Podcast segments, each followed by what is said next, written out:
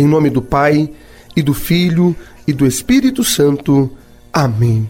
Esse momento é um momento muito especial. É um momento para você receber do Padre Alessandro a bênção do dia.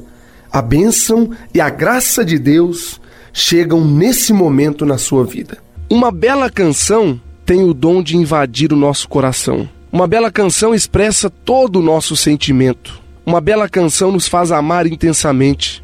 Uma bela canção nos faz também rezar duas vezes.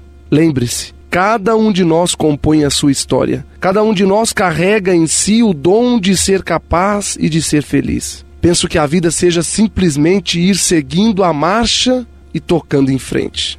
É fácil a gente cair na angústia. É fácil uma preocupação povoar todo o nosso pensamento. Chegamos a nos preocupar excessivamente até com se as pessoas nos querem bem ou não, se nos respeitam ou não, se nos estimam ou não, sempre o se acompanhado do não. Não podemos deixar a nossa vida depender do que pensam os outros. Por mais que precisamos dos outros, a nossa vida tem de ser de Jesus Cristo. Tem que estar com Jesus Cristo. Nós temos que ter a consciência de que não devemos nos afastar do caminho do bem e da verdade para os que não queiram seguir esse caminho gostem de nós.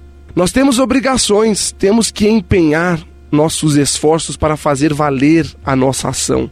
Mas não somos obrigados a ser o que não queremos para que outros aceitem as nossas ações. Peça à mãe que o filho atende.